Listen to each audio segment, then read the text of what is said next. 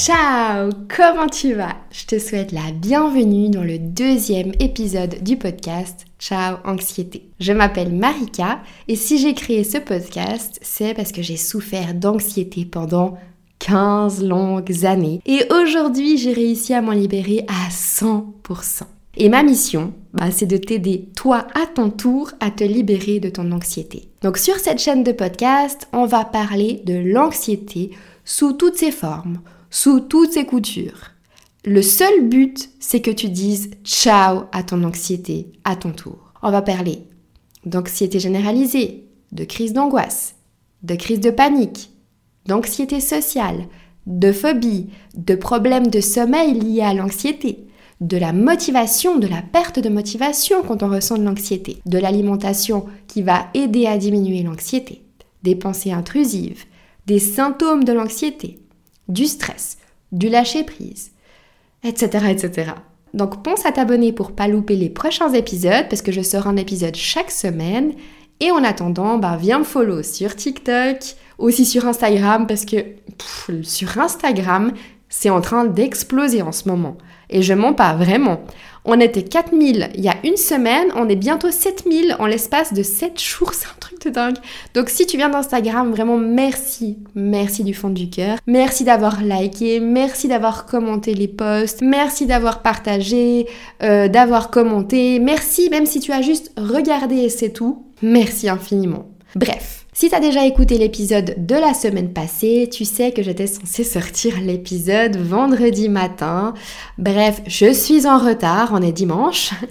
Et donc du coup, oui, tu as remarqué que j'étais en retard dans la publication de l'épisode de la semaine. D'ailleurs, il y en a qui sont venus me demander mais c'est quand qui sort l'épisode? Bref, c'est hyper chou, ça, ça me touche énormément de voir que que le, podcast il est tellement récent et il y a déjà tellement de monde qui attend avec impatience la sortie des épisodes. Donc déjà juste merci et du coup je suis vraiment désolée pour ceux qui l'attendaient avec impatience. Mais j'ai une raison du pourquoi j'ai pas publié l'épisode à temps c'est qu'en fait, j'ai attrapé une pyélonéphrite. Une pyélonéphrite, c'est quoi?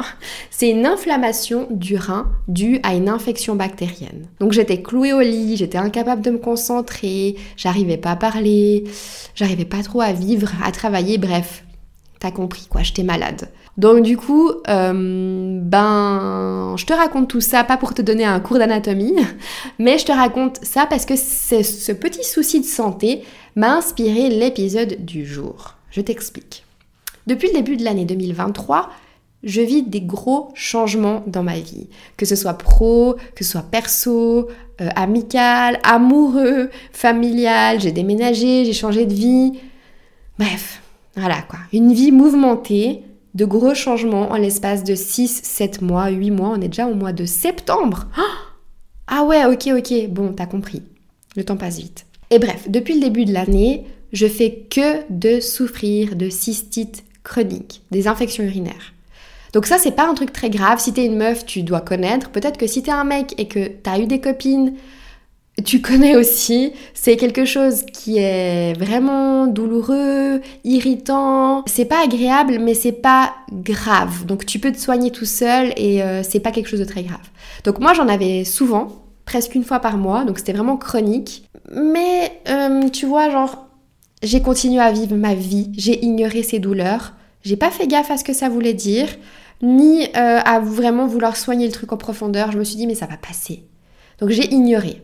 Et en fait, j'ai ignoré tellement longtemps, jusqu'il y a quelques jours en arrière, justement, c'était plus possible d'ignorer. J'arrivais plus à marcher. Je souffrais tellement en fait, j'ai découvert du coup, je suis allée chez le médecin et il m'a fait comprendre que mon infection de la vessie, eh ben, elle était montée jusqu'au rein. C'est quelque chose qui peut arriver, mais généralement, bah là, ça devient plus grave. En fait, c'est même très grave parce que l'étape d'après, c'est l'infection du sang. Et l'infection du sang, bah tu connais, euh, ça, ça peut conduire euh, en fait au décès, quoi, finalement. Donc c'est vraiment grave je suis censée connaître que quand tu as mal de manière chronique, c'est qu'il y a un souci dans ta vie, tu sais. Enfin bref, je suis quand même bien calée sur le sujet du développement personnel, euh, de l'anxiété. C'est des choses que j'ai même déjà vécues dans mon passé et c'est même pour ça que je suis là pour vous expliquer, pour t'expliquer tout ça. Mais quand ça t'arrive à toi-même, c'est pas la même chose, tu vois. Et vraiment, c'est dommage parce que vraiment, sincèrement, je connais tout ça. Je sais que généralement, quand tu as des douleurs qui sont chroniques et des petites bactéries, des maladies qui sont chroniques, qui reviennent régulièrement et que tu n'arrives pas à soigner, c'est que généralement, ton corps essaye de te parler. C'est un signal de ton corps qu'il y a quelque chose dans ta vie qui cloche. Et mon infection du, des reins, bah du coup, de nouveau, je sais pertinemment aujourd'hui, mais même je savais déjà avant, mais je l'ignorais, qu'il y avait quelque chose, il y a quelque chose dans ma vie que j'apporte davantage attention pour résoudre ce quelque chose. Donc bref, voilà, mais j'ai pas écouté. Mon corps essayait de me faire passer un message en me faisant des cystites à répétition, et ça signifiait Marika, il y a un truc qui joue pas dans ta vie, arrête-toi deux secondes pour faire le point. J'ai ignoré. Du coup, il s'est dit Ah, tu m'ignores, ok, c'est pas grave, alors je vais faire pire. Jusqu'à ben, maintenant. Jusqu'au moment où en fait tu peux plus ignorer, t'arrives plus à marcher, euh, je t'ai cloué au lit, etc. Bref, si je te raconte tout ça, c'est parce que c'est exactement la même chose, le même principe avec l'anxiété. Parce que tu es là, pas pour parler de cystite ni de pyélonéphrite ou euh, peu importe. On n'est pas là pour un cours d'anatomie, on est là pour parler d'anxiété. Mais finalement, les deux choses, elles sont monstres liées. C'est exactement le même principe. L'anxiété, c'est un signal de ton corps. Si tu ressens de l'anxiété, c'est pas un hasard. C'est pas ton caractère. Ah, mais t'es une fille anxieuse. Ah, mais t'es quelqu'un d'anxieux. Non. C'est pas une faiblesse.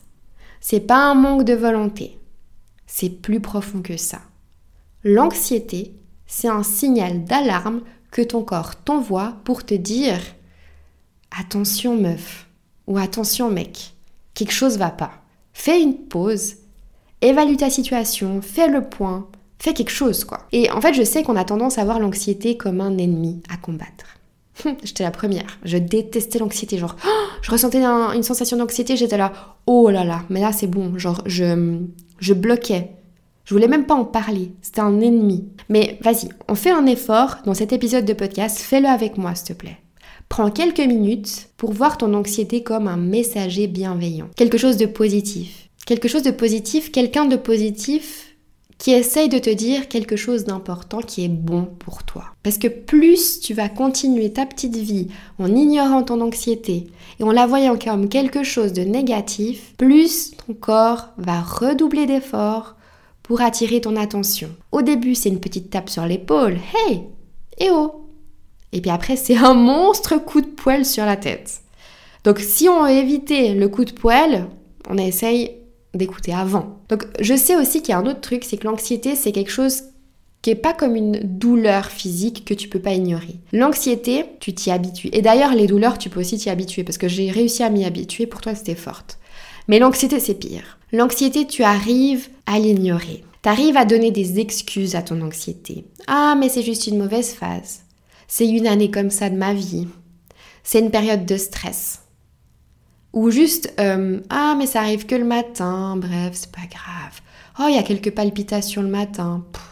oh non mais c'est bon le reste de la journée ça va. Ou euh, je tremble un petit peu euh, avant telle situation, non mais c'est bon tranquille, je prends juste un petit calmant et ça passe. Hum, hum, ça marche pas. Si ça persiste plus d'un mois, en gros si c'est chronique en fait, c'est essentiel d'aborder ton anxiété comme si c'était ton corps qui essayait de te faire passer un message. Ça peut être un problème de relation, du stress au travail, un mauvais équilibre work-life balance, euh, un problème d'ambition et d'objectif. Par exemple, tu t'ennuies dans ta vie. Euh, ça peut être de l'épuisement émotionnel. Ça peut être que tu t'écoutes pas ni tes besoins ni tes limites. Peut-être que tu as aussi des problèmes financiers. Peut-être que tu as peur du regard des autres. Peut-être que tu as une mauvaise estime de toi. Bref, ça peut être plein de sujets dans ta vie, des plus graves comme des moins graves, hein, qui peuvent causer ton anxiété. Ton corps crée cette anxiété pour te faire passer un message. Et en fait, c'est risqué d'ignorer le message que te passe ton corps, parce que ça peut conduire à des conséquences qui sont plus graves. Ça peut ensuite se manifester sous forme de troubles du sommeil. Et en fait, ça crée une sorte de cercle vicieux où tu dors mal, du coup tu crées des problèmes de santé plus sévères, mentales ou physiques, et du coup tu te crées des problèmes comme des ulcères, des maux de tête. D'ailleurs, les ulcères, ça me fait penser à Lena Situation qui a fait une vidéo sur ce sujet-là. Si jamais, je te mettrai aussi le lien dans la description, parce que je trouvais très intéressant. C'est une fille qui, qui, vit aussi beaucoup de crises d'angoisse et d'anxiété, et qui pourtant est très successful, donc j'aime beaucoup cette fille. Et euh, d'ailleurs, dans sa vidéo, elle raconte qu'elle a fait un ulcère et elle euh, filme sa coloscopie. Donc bref, c'est cool, c'est intéressant. Et ça peut te montrer à quel point le stress, l'anxiété, ça peut mener très loin si tu l'écoutes pas. Et aussi, un autre truc, c'est que si tu ignores les messages de ton corps, mais tu souffres. C'est pas normal de vivre de l'anxiété comme ça longtemps, mais non, stop. Tu mérites une vie meilleure, tu mérites une vie zen, relax, où tu peux kiffer ta vie, à la place d'être tout le temps là comme ça, pire tendu du thorax, stressé avec une peur, sensation de peur constamment à tout calculer parce que tu te dis ouais mais si je vais là j'aurai ça et si je vais là j'aurai ça. Non, la vie c'est pas ça. Et je sais, t'es habitué aujourd'hui, mais je te rappelle, mais franchement, la vie c'est pas ça. La vie c'est cool, la vie c'est zen, la vie c'est fait pour détente, tu vois. Donc si t'as oublié ce que c'était une vie zen et détendue, je te jure, ça fait trop longtemps que tu subis ça, il faut que tu fasses quelque chose. Maintenant, bah, comme je t'ai dit avant, hein, dans cet épisode de podcast, je vais t'expliquer comment tu vas pouvoir décrypter le message qu'essaye de te faire passer ton anxiété. Et pour ça, il y a six étapes. Première étape, le journaling. En fait, le journaling, c'est quoi? C'est comme à l'époque quand on était petit ado, là, tu sais, on avait des journaux intimes et on écrivait dans notre journal intime et on le fermait à clé avec un petit cadenas que n'importe qui arrivait à casser. Mais bref, c'est chou quoi.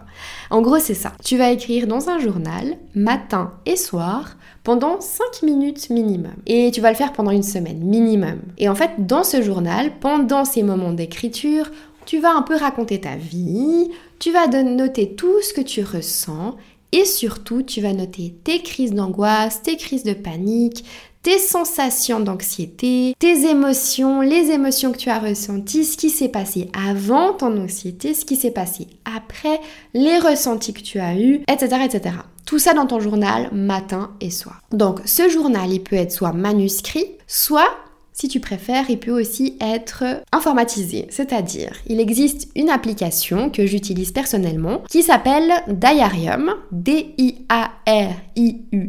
C'est une application gratuite où tu peux mettre en mot de passe, c'est incroyable parce que si tu as peur que... Parce qu'on est d'accord, il y a plein de gens qui sont très curieux autour de nous. Moi j'ai trop peur que les gens lisent mes trucs privés. Je sais pas pourquoi, mais bref, du coup, j'adore le fait qu'il y ait euh, un mot de passe et donc euh, sur cette application, il y a un mot de passe. Franchement, il y a presque zéro risque pour que les gens y tombent dessus. Les petits curieux ou curieuses qui vous entourent, qui t'entourent dans ta vie. Donc voilà, moi j'utilise Diarium, mais tu peux faire ça comme tu veux. Hein. Franchement, il n'y a pas d'obligation. Ensuite, étape 2, tu vas lister tes déclencheurs. Donc qu'est-ce que ça signifie? Ça signifie que tu vas faire une liste des déclencheurs qui déclenchent tes crises d'angoisse, ton anxiété. Ok? Ça peut être la foule, ça peut être les endroits confinés, ça peut être les gens, ça peut être les repas au restaurant, ça peut être juste le fait de manger, ça peut être le matin, ça peut être quand tu es dans le métro, etc. Donc si tu es déjà une habituée ou un habitué des crises d'angoisse, de l'anxiété depuis quelque temps, généralement tu connais tes déclencheurs. D'ailleurs tu les évites avec grand soin, n'est-ce pas? C'est pas bien ça. Mais bref, en gros tu les connais. Si tu es un petit peu nouvelle ou un petit peu nouveau, Prends une semaine pour justement comprendre quels sont tes déclencheurs. Dans tous les cas, tu les notes.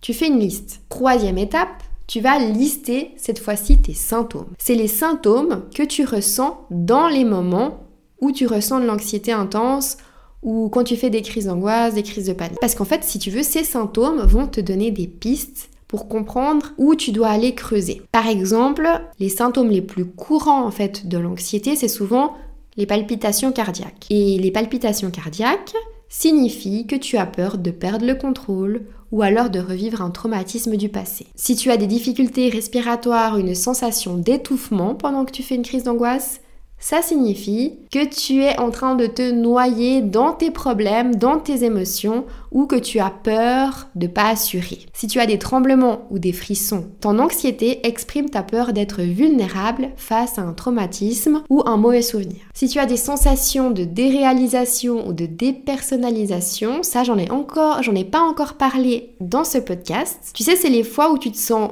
à côté de la plaque, en fait, en dehors de la réalité, comme si comme si tu flottais en dehors de la réalité comme si t'étais pas vraiment là. Ouais, c'est hyper bizarre. Enfin d'ailleurs, faudrait que je fasse un épisode là-dessus.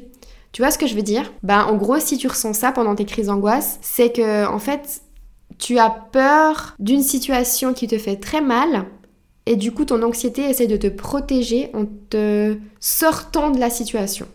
Toi, t'es là, mais ton esprit n'est plus là. Et si tu ressens une profonde peur de mourir, ça signifie que tu as peur de l'inconnu, que tu as peur de tout perdre, ou alors que tu as des vieux souvenirs qui te font encore mal et que tu dois résoudre. Voilà plus ou moins.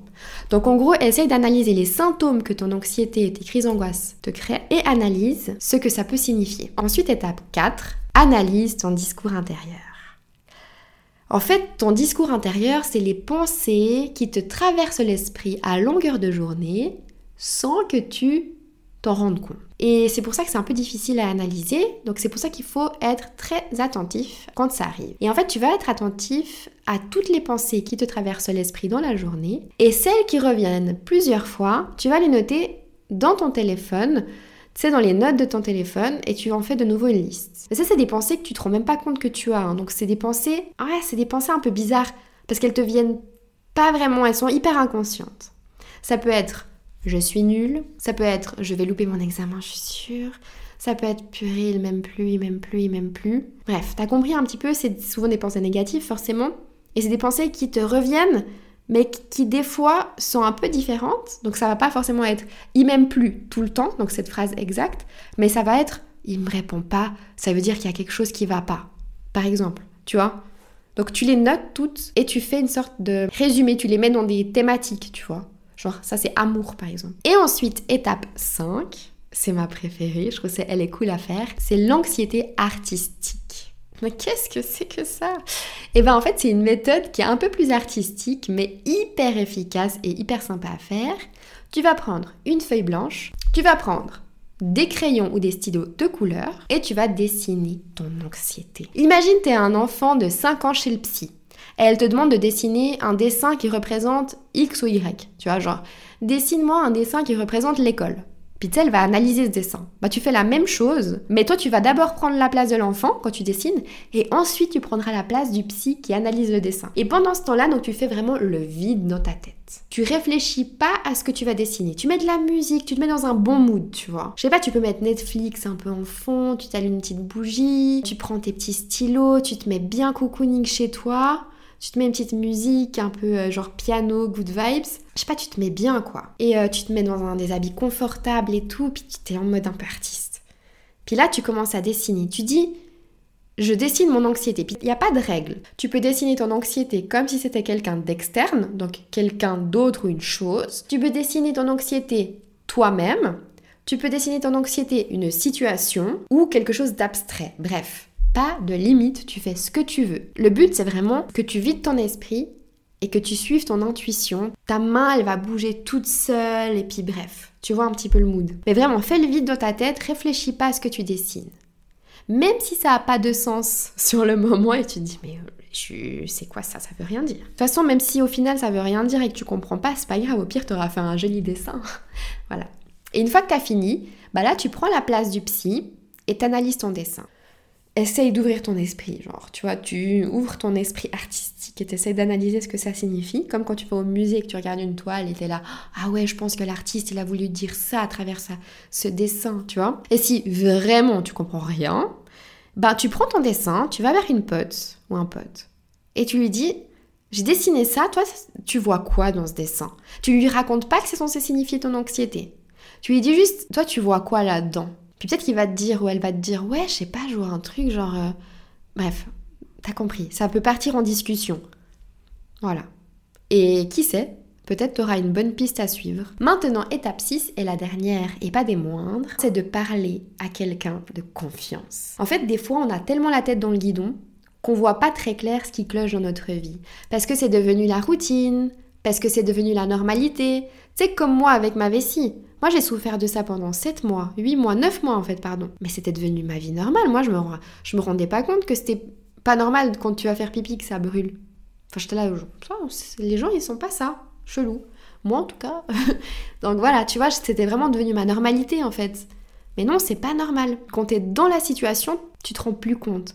Tu te rends pas compte que ta relation elle n'est pas normale, d'avoir peur de ton mec c'est pas normal. Tu te rends pas compte qu'avoir la boule au ventre quand tu vas au travail c'est pas normal. Tu te rends pas compte que c'est pas normal quand t'es dans un groupe de copines de te sentir exclu. T'es la tête dans le guidon, tu vois plus rien. Parle-en à quelqu'un qui fait partie de ta vie mais qui est externe à toi-même.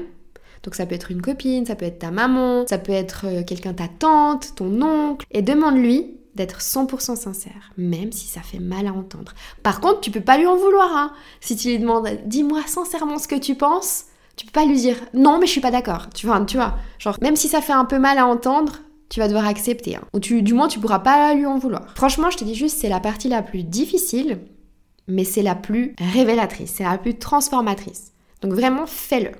Une fois que tu seras prêt, prêt ou prête, peut-être que tu ne te sens pas prête là tout de suite. Voilà, on arrive à la fin de cet épisode. Je compte sincèrement sur toi pour mettre en exécution ces six étapes. Hein. Je t'ai pas raconté tout ça pour rien, hein. parce que franchement, c'est hyper important.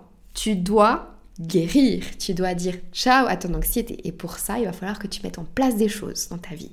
Et ça, c'est important. Donc fais-le. Si c'est la première fois que tu écoutes un épisode de Ciao Anxiété, n'hésite pas à aller écouter l'épisode numéro 1 on est au deuxième épisode, il y en a un avant celui-ci. Dans le premier épisode, je me présente, je t'explique un peu plus de trucs sur moi, comment j'ai vaincu l'anxiété, ma vie avec l'anxiété. C'est 15 ans prisonnière de l'anxiété, mes 5 révélations choc sur l'anxiété.